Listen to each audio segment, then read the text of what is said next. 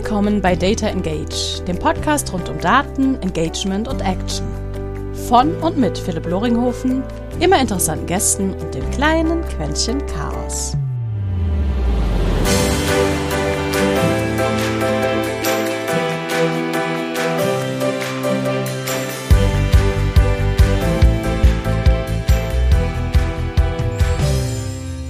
Und herzlich willkommen zu einer weiteren Episode Data Engage, einem kleinen Podcast rund um Daten, Marketing und was wir damit eigentlich alles für einen schönen Quatsch für uns selbst, für unsere Kunden und für mögliche Kunden machen können. Heute dabei jemand, der im letzten Jahr 2020, äh, wo wir wo wir viel gemacht haben und irgendwie 2021 nie die Zeit gefunden haben, wieder miteinander zu schnacken. Marc Preusche, äh, heute dann in dieser Rolle wenn der Podcast live geht, als Privatier. und äh, ich freue mich riesig, dass wir mal wieder die Zeit finden, ein bisschen genau über das zu schnacken, aus einer diesmal komplett anderen Perspektive als früher. Ähm, Ebenso. Und wir haben im Vorgespräch nämlich gesprochen über eigentlich, wie wichtig oder sinnvoll Bewertungen sind auf allen möglichen Arten und Weisen. Wir hatten angefangen mit dem Dislike-Button auf YouTube Mhm. Und haben dann gesagt, hey, daraus machen wir jetzt mal kurzhand eine Episode. Und mein Statement, einleitendes Statement war, YouTube schießt sich ins Knie dadurch, dass sie die Anzahl der Dislikes bei Videos eigentlich rausgenommen haben. Mhm. Und das ist im Endeffekt das Thema. Wie wichtig ist eigentlich oder wie gut können, ich sage es jetzt mal, Normalbürger jenseits von uns irgendwie Daten- oder Zahlen-Nerds das Ganze eigentlich schnell genug interpretieren? ähm, oder auch verstehen. Und mein Kommentar war dazu, sonst wären ja generell Bewertungen, wie zum Beispiel auch auf einem Amazon oder auf anderen äh, Plattformen, ja in sich eigentlich nutzlos. Oder? Ja, absolut. Ja, es ist äh, äh, vielleicht erstmal, sorry, kein Corona. Ähm, äh, vielleicht erstmal, warum hat denn eigentlich YouTube sich dazu entschieden, diesen Dislike-Button wegzumachen? Weißt du das noch? Oder nichts wegzumachen, aber einfach diesen, es gibt ja diesen Zahlen Button noch. Zu zeigen. Ja, genau, aber die zeigen diese, die Upvotes, aber nicht mehr die Downvotes. Genau. Da ging es initial, also in ihrem Statement ging es darum zu sagen, damit wir diese Dislike Waves, also wo dann ein Creator sagt, äh, das Video von XY ist schlecht, äh, nicht mehr so stark äh, forciert werden, ja, weil einfach damit dann der visuelle Qualitätsfaktor, ja, wo man dann die zwei Zahlen gegenüber äh, stellt, ähm, nicht mehr so stark zum Tragen kommt. Hm. Wenn ich es mir anschaue, ich, ich finde es auch gar nicht so schlecht, dass dieser Dislike-Count nicht mehr da ist, weil er halt auch so eine, eine typische Negativität immer wieder überall reingebracht hat. Und weniger dieses, oh, wie cool ist das. Du hast aber ganz schön den, äh, ein, ein, ein, ein Counter-Argument gebracht, dass der Dislike-Counter auch dazu dient, die Qualität dieses Videos besser einschätzen zu können als aus Nutzersicht. Ne? Willst du das kurz mal erklären? Genau, also es ging darum, dass wir ja bei egal, wo wir suchen. Ja, wir versuchen ja solche Zahlen als eine Heuristik einzusetzen, um etwas einfacher oder schneller für uns ähm, verständlich zu machen. Und hm. Crowd of the Masses hilft uns ja dann dabei, okay, so und so viele haben das irgendwie geliked, fanden das Video sinnvoll oder gut und so viele haben es gedisliked, ja, fanden irgendwie die Qualität nicht passend oder äh, komplett am Thema vorbeigequatscht oder was weiß ich nicht. Und besonders im Bereich Tutorials, besonders im Bereich ähm, Lerninhalte, aber vielleicht auch Newsinhalte oder ähm, vielleicht sogar Fake News Trala ist natürlich dann ein, eine visuelle Zahl von Dislikes etwas, was dir automatisch dann noch hilft, zu quantifizieren oder zu qualifizieren, was sagt eigentlich die Masse hierzu. Und das macht dir natürlich dann auch die Selektion, was will ich jetzt zu dem Thema mir anschauen, überhaupt schneller oder besser. Weil dann bin ich nicht hm. mehr nur abhängig von Headline und clickbaitigem Cover-Image, sondern ich habe halt auch den neutralen oder vielleicht neutralen Faktor oder neutraleren Faktor von Bewertungen da drumherum. Ja, wir wissen alle, die können auch gefaked werden. Ähm, man schaue sich Amazon-Bewertungen an. Aber ich glaube, im Bereich YouTube hast du noch eine gewisse Neutralität, außer du hast halt wirklich mit diesen ähm, Dislike, wie auch immer, Wellen, Bombs, Stürmen, wie auch immer das jetzt genannt wird, irgendwie zu tun. Aber denkst du nicht, dass Google die nötige ihre, ihre Hausaufgaben gemacht hat und gesagt hat, hey, lass uns doch mal einfach das ganze Thema ähm, semantische Analyse hernehmen, ein bisschen NLP die, die, und die Kommentare durchforsten und mal gucken, passt dieser Dislike-Count zu relativ gesehen zu anderen Videos vielleicht, äh, zu dem Ganzen. Gibt es irgendwie auf Twitter, auf anderen YouTube-Kanälen Aufrufe, dann Dislike zu starten? Hat, welchen Einfluss hat das? Ähm, dann auch zum Beispiel zu, herzunehmen, ein, ein, ziemlich, äh, finde ich immer ein ganz cooler äh, Faktor, Qualitätsfaktor für das Ganze ist, wie oft wurde das geteilt. Kannst ja auch auf, auf mhm. den Klick über den, den Teilen-Button kannst du entsprechend das Ganze auch checken. Darfst nicht, YouTube hat da so zahlenbasiert wie Google ist oder Gesamtalphabet, dass die das auch mitgenommen haben und da naja, damit geschaut haben. du ja, die Qualitätskriterien. Und genau deswegen diesen Counter rausgenommen haben? Naja, aber damit implizierst du ja, dass Google erstmal über seine oder Alphabet erstmal über seine einzelnen Entitäten äh, Daten verteilt. Das glaube ich nicht. Ich glaube nicht, dass YouTube als Google-Tochter ja, und Google dann als Alphabet-Tochter Zugriff auf die Crawling-Daten des Mutterkonzerns hat. Das heißt, du kommst schon mal nicht irgendwie an vielleicht Twitter-Aufrufe oder sonst was raus. Was ja, sicherlich gemacht wird, ist, die gucken sich die Kommentare an. Genau, also ja. sie werden sich sicherlich die Kommentare angeschaut haben und dazu dann. Aber ein Kommentar zu schreiben, braucht länger und ist dementsprechend natürlich ein höher qualitatives User-Signal als ein Like- oder Dislike-Klick. Ja, weil den Like- oder Dislike-Klick kann ich wunderbar auf meinem mobilen Device machen. Ja? Da swipe ich nur hoch und habe direkt beide Buttons vor mir und kann mhm. dann wieder runter swipen. Kann das Video weitergucken. Vergleich dazu ist natürlich ein Kommentar schreiben, muss ich mir überlegen, dass ich schreiben will. Ich muss überhaupt dann darüber, über diese Hürde springen, dass ich schreibe, etc. Also ein weicheres Signal. Plus, dass das natürlich auch impliziert, dass bevor ich mir ein Video anschaue, ich als Rezip als möglicher Viewer ja überhaupt auch erstmal in die Kommentare reingehen müsste, die durchlesen, ja, und dann hast du ganz oft bei YouTube natürlich dann so nette Kommentare wie First Comment, I'm the first oder sonstigen Kladderadatsch, ja, Bullshit. Kannst alles rausrechnen. Natürlich kannst du es rausrechnen, aber ein Klick auf Like oder Dislike ist für mich ein schnelleres, brauchbareres Signal als ein Kommentar, weil auch wann wirst du einen Kommentar abgeben? Entweder wenn du etwas wirklich hast und beschissen fandst, ja? Aber die Tendenz, einen Kommentar abzugeben, ist eher bei positiven Erlebnissen. Guck dir an die Ratios zum Beispiel auf Amazon. Du hast mehr positive Bewertungen als negative. Overall. Guck dir bei, an. Bei den Produkten, wo, wo du. Nee, bei allen. Overall. Du kannst dir, du kannst ja, du kannst ja, es gibt ja genügend Datenbanken im Hintergrund, die ja wirklich Kommentare abcrawlen. Ähm, hm. und auch Fake zu, zu, zu ähm, Real, also wie zum Beispiel die Jungs von, von Review Meta bieten es an, etc. Menschen sind eher dazu motiviert, einen positiven Review zu hinterlassen, als einen negativen und das ist eine Hypothese. Ja? Die Hypothese ist schon ein bisschen aus der Verhaltensökonomie belegt. Ja, aber du redest jetzt nur von Amazon. Ja, ich rede erstmal generell vom Thema Kommentar hinterlassen oder Bewertung hinterlassen zu etwas. Und ja, absolut. ja, die größte Datenmenge hat halt Amazon. Absolut, aber überleg dir doch mal Folgendes. Warum gibt es in dem Fall, oder als meine Hypothese ist, warum gibt es mehr positive als negative Kommentare?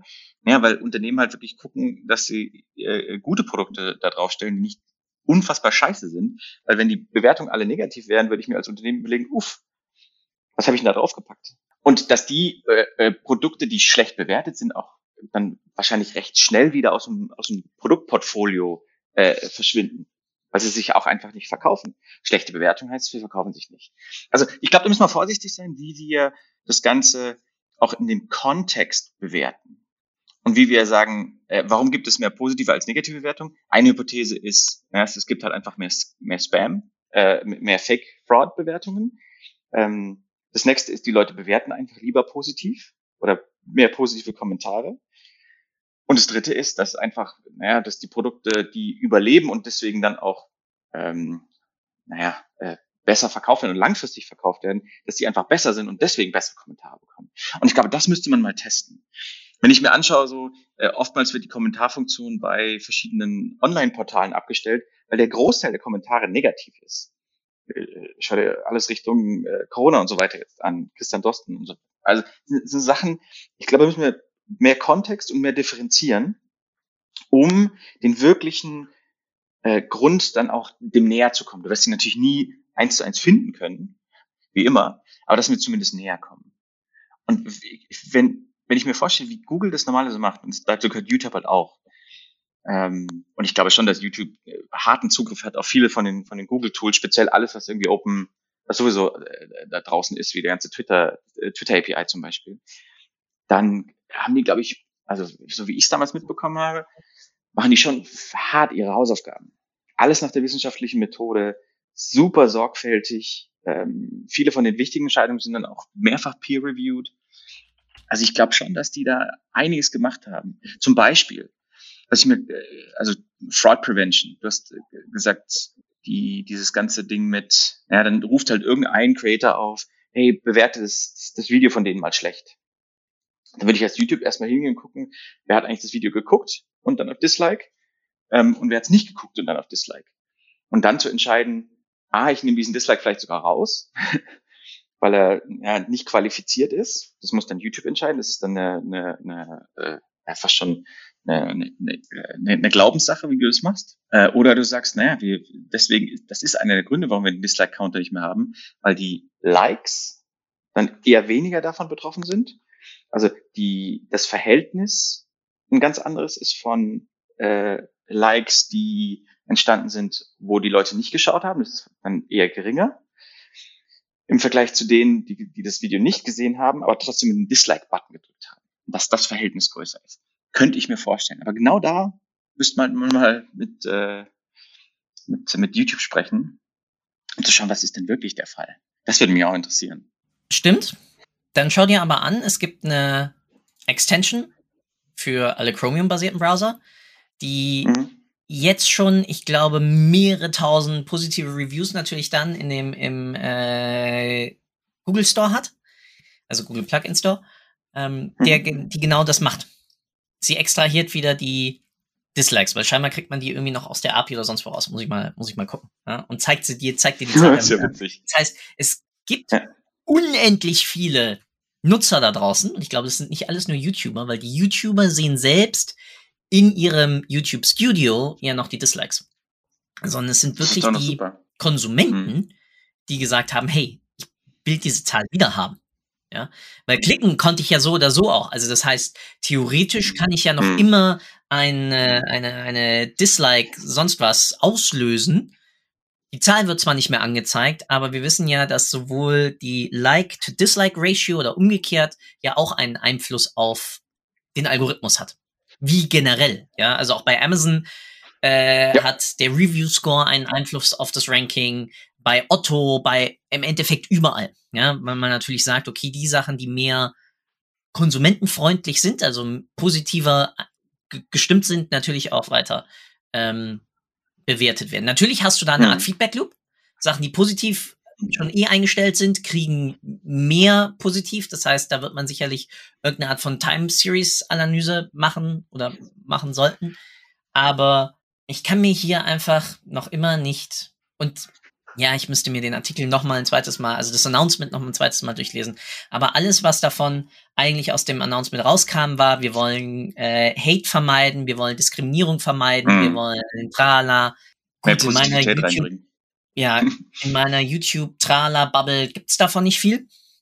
Also sozusagen diese, diese Massenaufrufe. Ich habe keine Ahnung, wie das irgendwie dann in der Review-Szene äh, drin ist oder in der Schminkszene oder ich weiß nicht, was es dann noch so gibt. Aber ähm, dort. Da bin ich wieder sehr aktiv. Ja. ich, was ich mir auch wundere, ist, hat das YouTube in irgendeinem Land schon mal vorher getestet? haben die wie immer eines der, der Testländer genommen, mal geguckt, was Nein, passiert denn da eigentlich? Die haben das global Viel Test gemacht und gesagt, hey, wir nehmen jetzt mal, ne, bist du dir da sicher? Ja. Das wird, das würde mich mal interessieren. Oder haben sie vielleicht auch, eine typisch Dogfooding, das erstmal innerhalb von, äh, von den wie viel, 120.000 Googlern getestet und mal geschaut, was da passiert. Da ist bestimmt auch re relativ viel Hate Speech. Ähm, ah, dieses, dieses Testing, was Google normalerweise macht, rund um das Ganze, was natürlich bei YouTube dann, äh, nehme ich mal ganz stark an, ähm, dann auch umgesetzt wird. Das würde mich mal interessieren. Weil wenn das der Fall ist, überlegt ihr mal, die haben das schon mal in einem Land getestet, äh, nichts passiert, ähm, es wurde gut aufgenommen. Natürlich ist jedes Land da ein bisschen anders, das muss man auch mal dazu sehen. Die Deutschen eher ein bisschen negativer eingestellt bei dem Ganzen. Die, was war's? Du, du hast vorhin die, die äh, Behavioral ähm, Economics mit angesprochen. Das auch nochmal Du meinst auf welches Land? Da, ja, ja. Das ist ja ein Bias, der dann da drin ist, der Quality Bias und so weiter. Ja. Ähm, das haben die ja sicherlich dann auch ausgerechnet. Hätten wenn sie es gemacht haben. Also es ist ein äh, mega spannendes Ding. Ja, Super du hast ja generell einfach, einfach, einfach ein mega Feedback Loop, der mitläuft. Jede, je, also sie können es gar nicht nur mhm. geolokal testen und sie können es eigentlich auch nicht nur in, in einem Personenkreis testen, weil damit, das würde automatisch bedeuten, müssten sie den Ranking-Algorithmus und den Search-Algorithmus ja einmal für die Leute, die's, die mit Count haben und die, die nicht mit Count haben, das Ganze schon auseinandernehmen. Ja, das kannst du ja machen. Weil, ja, puts a lot of stress on the system. Ähm, aber ja, das geht. ich glaube, Google kann ähm, das ab. Ich glaube, die haben auch ihr eigenes. Ja, kann es ab, aber du verfälschst ja damit dann absolut, ja, aber du darfst nicht vergessen, weil das Interessante wird ja eigentlich, worauf sie, sie, sie optimieren ja noch immer auf Watchtime und sie optimieren noch immerhin dementsprechend auf ja, Revenue per Minute, ja, oder per mhm. Minute Watched oder sonst was. So. Ja. Ähm, ich glaube echt, dass das eine, dass das eine ethical decision war, die sie einfach getroffen haben, aus keine Ahnung, was für ein Backlash sie sozusagen vorher bekommen haben und das, ich, mein Bauchgefühl ist, da gab es keinen Test zu. Da gab es eine Entscheidung und die hm. wurde durchgedrückt. Und jetzt werden sie halt, jetzt werden sie in die Zahlen reinschauen, ja. Ähm, jetzt werden sie halt reinschauen, okay, wie, wie wirkt sich das Ganze aus? Ähm, weil, und das ist ja jetzt die nächste interessante Sache, sie haben ja noch immer den ganzen Bereich Brand Safety im Bewertungsbereich auch drin. Ja? Mhm. Worauf ja dein ähm, TKP auch basiert. Ja, wie brand safe bist du? Wenn du besser, wenn du eher brand safe bist, kriegst du einen besseren TKP, weil dann mehr Leute bei dir werben können und damit hast du einen Anreiz, eher brand safe zu sein, besonders in Amerika. Ähm, und dieser Faktor jetzt Brand Safety ist natürlich jetzt wiederum auch schwierig, weil die Leute sehen ein negativ bewertetes Video nicht mehr so häufig, sehen die Zahlen dazu aber nicht, gucken also trotzdem vielleicht ein negativ behaftetes Video, auch wenn es vielleicht nicht so hoch im Ranking auftaucht, aber wie wir alle wissen, ja, ist, ich würde jetzt mal sagen, YouTube die zweitgrößte Suchmaschine der Welt. Aber im Vergleich ja. zu Amazon, keine Ahnung, weiß ich jetzt nicht. Ähm, das heißt, auch da agiere ich ja dann eher mit Longtail-Keywords in der Suche vielleicht. Dementsprechend komme ich dann auf spezifische Videos, wo ich dann weniger Bewertungskriterien habe. Also das, das wird echt spannend. Ich, ich weiß nicht, ob sie es jemals zurückziehen werden, weil damit müssten sie ja ein ein, äh, damit müsste YouTube einen Fehler eingestehen. Etwas, was YouTube ja nicht so häufig bis jetzt gemacht hat. Google schon. Ja, Google wissen wir, wie groß der Google Graveyard ist. Der ist riesig. Aber es sind ja noch immer zwei, zwei Companies. Das sind ja vollkommen getrennte Companies sozusagen. Das eine ist einfach Tochterunternehmen vom anderen. Mhm. Ähm, aber mal ein, einen Schritt zurück, weil wir diskutieren das Ganze gerade ja anhand von, von YouTube und Amazon etc. Die grundlegende Frage ist ja eigentlich, wie transparent sollte ich mit meinen Nutzerbewertungen umgehen. Man denke auch wiederum das Beispiel, das es gab mit dem, ich glaube, Musiker, der dann ähm, antisemitisch seiner Aussage nach, ich habe das Ganze nicht mehr verfolgt, deswegen weiß ich es nicht, angegangen wurde bei dem bei seinem Hotel Check-in und auf einmal wurde die Google Maps Bewertung dieses Hotels gefloodet mit negativen Bewertungen. Hast du es mitbekommen? Nee, nee. Wo war das? Ähm, das äh, müsste ich jetzt nachschauen, welche, welche Hotelkette das war. Aber Auswirkung war sozusagen die News dazu wurde auf, er hat ein Kurzvideo auf Twitter online gestellt und dazu ja. gab es dann ähm, auf einmal zu die, auf diesem Hotel ist innerhalb von Sekunden dann auf einmal genau die negative Bewertungswelle losgegangen zu wie können sich das Personal das nur erlauben, etc., etc., etc. Ähm, mhm. Und das waren halt alles die Fans dann von ihm. Und das hat halt auch wiederum sehr schön gezeigt, wie du halt da wirklich dann eine Massenbewegung lostrittst aus solch einer Aussage. Damit sage ich jetzt nicht, dass es falsch oder gelogen oder sonst irgendwas, sondern einfach nur als Beobachtung, ähm, wie da eigentlich sich Bewertungen zu auswirken. Und das Ganze hast du natürlich auch bei allen anderen Businesses. Nachhaltigkeit, du hast es, ja, ähm, sonst Auswirkungen zu klassischen Produktbewertungen, ähm, jenseits mal von einem Amazon Servicebewertung. Du hast es auf Trustpilot zu irgendwelchen äh, Freelancer-Bewertungen. Du hast immer diesen möglicherweise Bias mit drin, den du ja bei Bewertungen irgendwie rauskriegen musst. Ist das Ganze jetzt gefladdet worden? Ja, da, da kommen ja zwei Sachen rein. Das erste ist Glück oder in dem Fall Pech. Hat halt einer deiner äh, Mitarbeitenden hat einen schlechten Tag gehabt. Also wenn es antisemitisch ist, ist natürlich komplett äh, äh, inakzeptabel. Nee, also geht gar nicht. Ähm, dann natürlich auch gut für den für den Hotelbesitzer oder die Besitzerin, dass die Person dann mal zur Rechenschaft, also mal zur Seite nehmen können und mal gucken, was sie dann mit denen machen. Auf der anderen Seite muss man auch dazu sagen, Bewertungen sind ja eigentlich dazu gedacht, ein, ein, ein, ein objektives Bild zu bekommen von dieser Company, um dann zu sagen, will ich da hingehen oder will ich da nicht hingehen. Und wenn du von allen Bewertungen, dann kann man sagen, du hast jetzt 100 Bewertungen und eine davon wäre dieser ähm, der, der Typ, der da antisemitisch angegangen war, äh, was natürlich scheiße ist. Ne? Ähm, aber also die, die große Frage ist dann, sollte das bei 99 guten Bewertungen und dieser einen schlechten Bewertung, soll das ins Gewicht fallen oder nicht? Ähm, beziehungsweise was sollte die, die, die, das Resultat, die, äh, die Konsequenz daraus sein?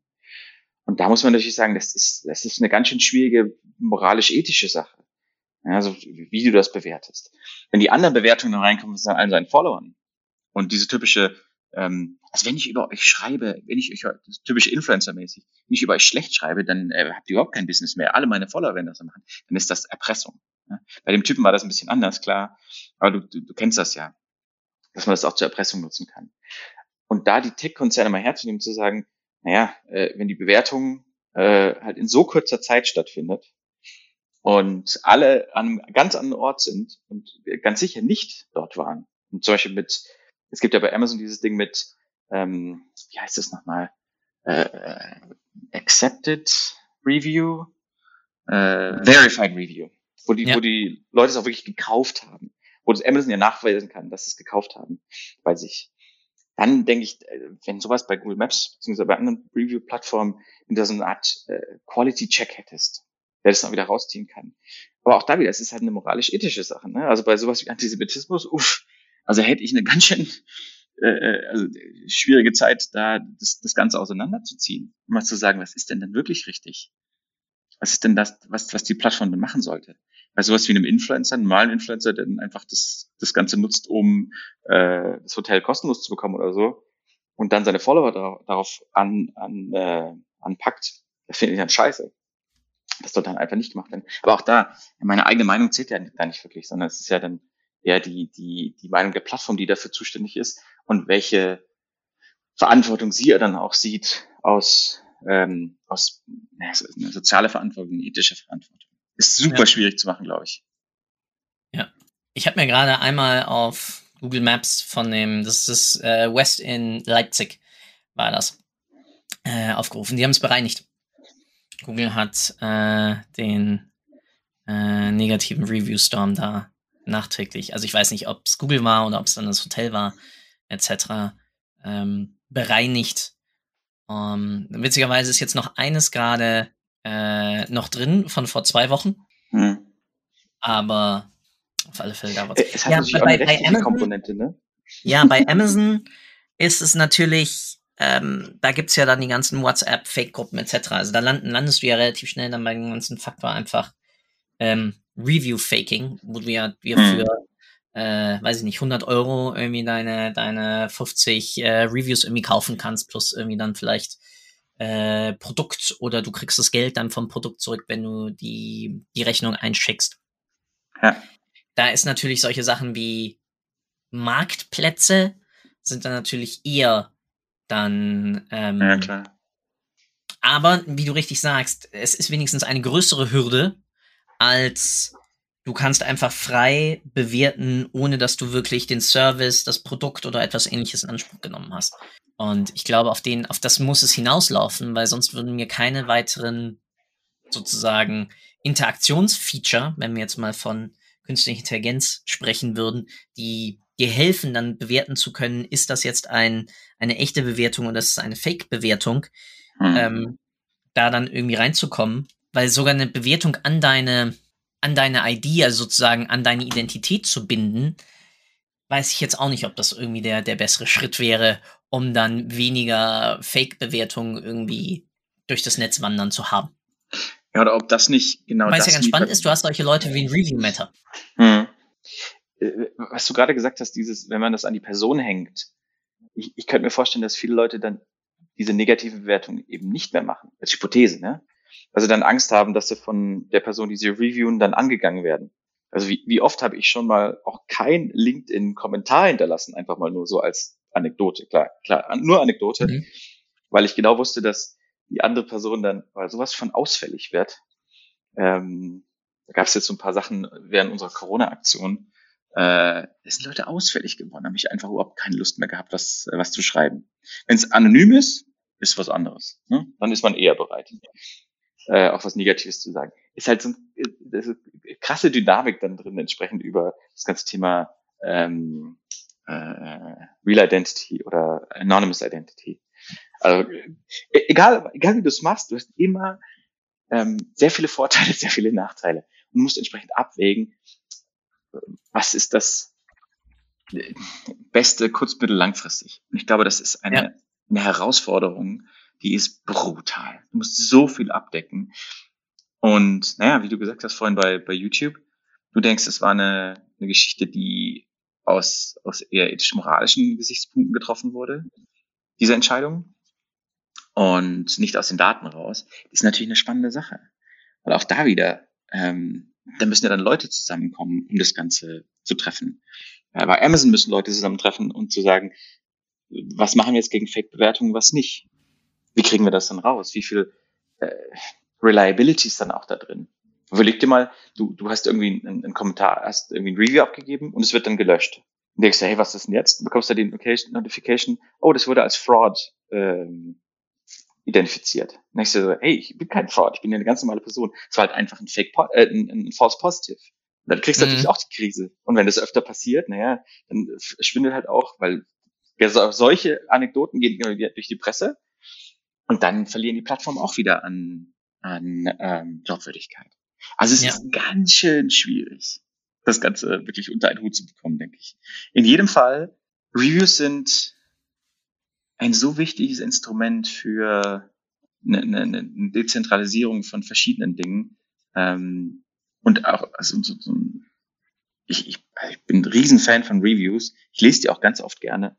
Äh, einfach nur ein besseres Gefühl zu bekommen und um auch mal durch den Marketing-Bullshit äh, durchzusehen ähm, und auch diese Real-Life-Sachen äh, mitzubekommen. Zum Beispiel, wenn das Ding heißt, ja, du weißt ja, wir beide äh, küchenmäßig gut unterwegs, äh, wenn dann äh, eine Kaffeemaschine einfach nur äh, gut angepriesen wird, aber in den Reviews gesagt wird, hä, für Kaffee-Vieltrinker ist das nix, weil ähm, bla bla. Für jemanden, der nur eine Tasse am Tag trinkt, geiles Teil. Weil das machen sie natürlich in die Bewertung, äh, in die, in die Beschreibung nicht rein. Wenn aber fünf, sechs Leute das sagen und ähm, so eine, eine differenzierte Sicht auf das Ganze ist, dann will ich mir schon, hm, und dann guckst du in die, in die, in die Produkteigenschaften rein und merkst, ah ja, okay, klar, das kann nicht funktionieren. Das ist halt dann so, wo ich denke, boah, das macht schon Spaß, das ist schon echt cool.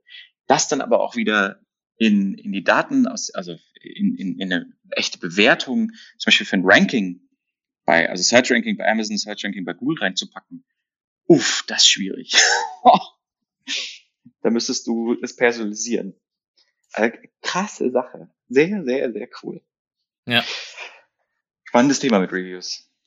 Ja, und da wird sicherlich auch noch, noch mal, also sagen wir mal nicht Web 3.0, weil keine Ahnung, was sich da dann dadurch tun wird, aber Mhm. ich denke, da wird sich in den nächsten Jahren auch noch mal zur Validierung einiges tun, weil natürlich umso mehr wir mitbekommen, das ist ein echter Review versus das ist ein Fake Review, ähm, über Nutzersignale ähm, du dann natürlich auch noch viel mehr etwas machen kannst. Mein Lieber, mal wieder ein Das wäre doch mal eine geile Company, Traum oder? und Ganz kurz. Wenn wir so eine Ratio hinbekommen würden für Verified Reviews und Unverified Reviews. Das wäre halt mal cool. Also wenn, du wenn du es quasi auseinanderziehen würdest, wenn du sagen würdest, hey, das sind Verified Reviews, das hat 3,5 Sterne im Durchschnitt, Unverified Reviews hat 4,6 Sterne im, im Durchschnitt. Dann sagst du, okay, das ist aber arg weit auseinander. Was heißt denn das? Bei statistischer Signifikanz natürlich. Da, da, das würde mich mal noch interessieren. Aber ja, sorry, du wolltest gerade, wir sind schon über der Zeit. Nee, alles gut. Also sowas gibt's ja. Also für, für Amazon, für Amazon gibt's das. Das Ganze nennt sich Review Meta. Und ähm, die validieren Amazon Reviews. Ja, das das ist Ja, klar, also aber dass es angezeigt wird auf Amazon, dass Ja, wird es. angezeigt wird auf YouTube. Ach so, auf, ja klar, wird dir halt angezeigt über deren Chrome Extension. ähm, Chrome Extension, ja. ja, na eben. Ja, Amazon meinst du? korrigiert ja im Hintergrund direkt schon. Die filtern ja schon so, teilweise. Chrome Store. Review Meta. Bam. Gleich die haben ja schon bei, bei so manchen Sachen haben die mir schon echt den, den äh, äh, Popo gerettet, ähm, dann keinen, keinen Schrott zu kaufen. Hm, sehr schön. bei manchen Sachen weiß es natürlich nicht dann irgendwie. Ich glaube, zuletzt war es bei beim Thema Schallschutz. Da gibt's ja einfach so viel Zeug. Und äh, da bin ich dann mit denen wirklich einige Sachen durchgegangen. Und äh, habe dann gesehen, was da irgendwie nachhaltig ist. Was ist dein Sie- Wunsch zum Thema? Ja? Was ist dein Wunsch zum Thema Reviews, was du irgendwie gerne hättest, was die Leute dazu mitnehmen aus dieser, aus unserem kleinen Gespräch? Wie immer, sie ist etwas differenzierter. Ähm, stell Hypothesen auf, auch fürs eigene Business, bist ein, ein Online-Store, verkaufst irgendwas. Sieh das Ganze differenzierter, als man es vielleicht aus der eigenen Sicht sehen würde. Ja, Anekdoten sind immer das eine. Wir fokussieren uns ganz oft als Menschen auch auf das Negative, anstatt den großen Balk zu sehen. Und versucht die Emotionen zumindest teilweise rauszunehmen und auf der Business-Ebene das Ganze differenziert zu sehen, tiefer in die Daten reinzugehen, sich aber selbst Fragen zu stellen, verschiedene Hypothesen aufzustellen. Ähm, ein bisschen auch Design Thinking mäßig, einfach ganz andere Wege zu gehen, sich auch ein eigenes Framework zu, zuzulegen, wie man das machen kann, dass du es aus verschiedenen Gesichtspunkten siehst. Aus dem Gesichtspunkt von jemand, der vielleicht Finance macht, aus dem Gesichtspunkt, der nur Logistik macht und so weiter. Aus, also aus verschiedenen Gesichtspunkten das Ganze zu, betrachten, um dann zu überlegen, was heißt das für mich im Business? Und vielleicht, vielleicht heißt es auch ganz klar, dass man sich halt mit den Reviews überhaupt gar nicht beschäftigt, sondern sie eher über eine Drittcompany laufen lässt, die dann gewisse, eine Synthese des Ganzen liefert. Kann, kann ich mir auch gut vorstellen, damit du nicht diese ganze Emotionalität mitbekommst. Oder dass du nur gewisse Ausschnitte mitbekommst. Ja, ich weiß, ist dann wieder gefiltert, aber manchmal für ist das gar nicht schlecht. Äh, im, Im anderen Fall, Reviews sind oft ein ganz guter Indikator für zum Beispiel auch das ganze Thema Produktportfolio, das Thema ähm, Mitarbeitende und so weiter. Da auch wieder differenziert angehen, aber es kann oft ein gutes Indiz sein für, was funktioniert und was funktioniert nicht. Das dann zu verbinden mit anderen Zahlen, zum Beispiel, ein Produkt miserable äh, Bewertung auf, auf Amazon oder auf wo auch immer hat und du merkst, dass die Wiederkaufrate zum Beispiel im eigenen Shop, du siehst im Backend, hey, also Wiederkaufrate ist, ist, ist brutals niedrig, dann zu überlegen, warum ist das so? Ist vielleicht einfach das Produkt scheiße.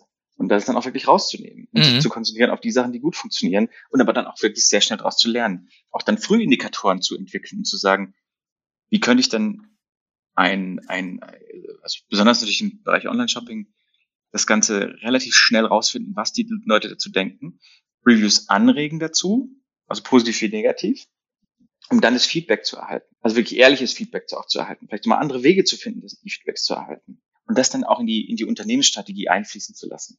Sehr kundenzentriert das Ganze wieder einfließen zu lassen. Und das, denke ich, ist eine so große Chance, die dann oft in dieser Emotionalität untergeht, dass du halt äh, das Positives anschaust und das Negatives anschaust und dann denkst du, oh scheiße, die, die Leute hassen mein Produkt. Oder da, äh, ich ignoriere alles, was negativ ist und die Leute lieben mein Produkt. Das aber nicht differenziert anschaust. Und das, denke ich, ist die, die große Chance und mein Wunsch. Ähm, aber auch immer, da dann mit einem, mit einem klaren Kopf ranzugehen und aber auch mit einem gewissen Helikopterblick, mit einer Außensicht. Ja. Bei dir?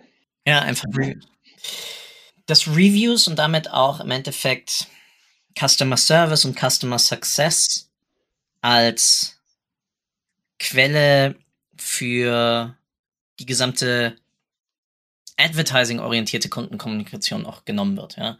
Was für ähm, Reviews werden oder was für Feature werden zum Beispiel besonders betont.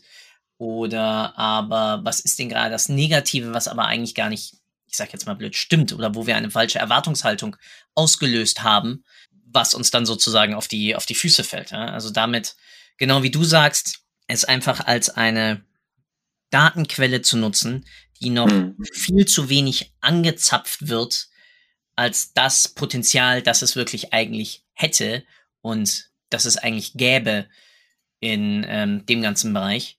Und dann am Ende des Tages aber auch zu schauen, wenn wir eine Veränderung machen am Produkt oder wenn wir eine Veränderung in unseren Serviceabläufen machen oder etwas ähnliches, wie sich das dann auch wiederum, und klar, da haben wir dann Lagging-Analyse, aber wie sich das dann auch wiederum auswirkt auf zum einen den Bewertungsfaktor, ja, also habe ich dann irgendwie nur 4,3 Sterne oder 4,8 oder habe ich nur noch einen Stern oder sonst was.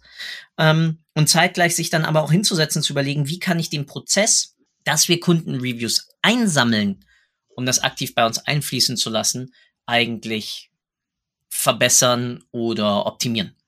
Hm. Ja, krass.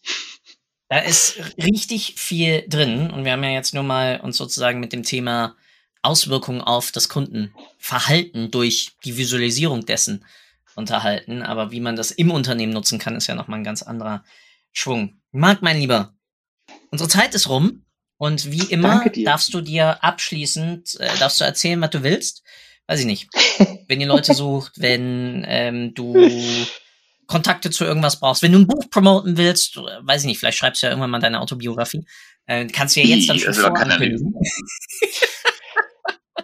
Ich, ich, ich mache ja nächstes, ja? ich mache ja ab nächstes Jahr oder beziehungsweise wenn das rauskommt ab diesem Jahr, ähm, mache ich ja wesentlich mehr oder konzentriere mich eigentlich komplett auf das Thema Impact. Lest bitte eins von zwei Büchern oder am besten zwei Bücher. Das eine ist Drawdown.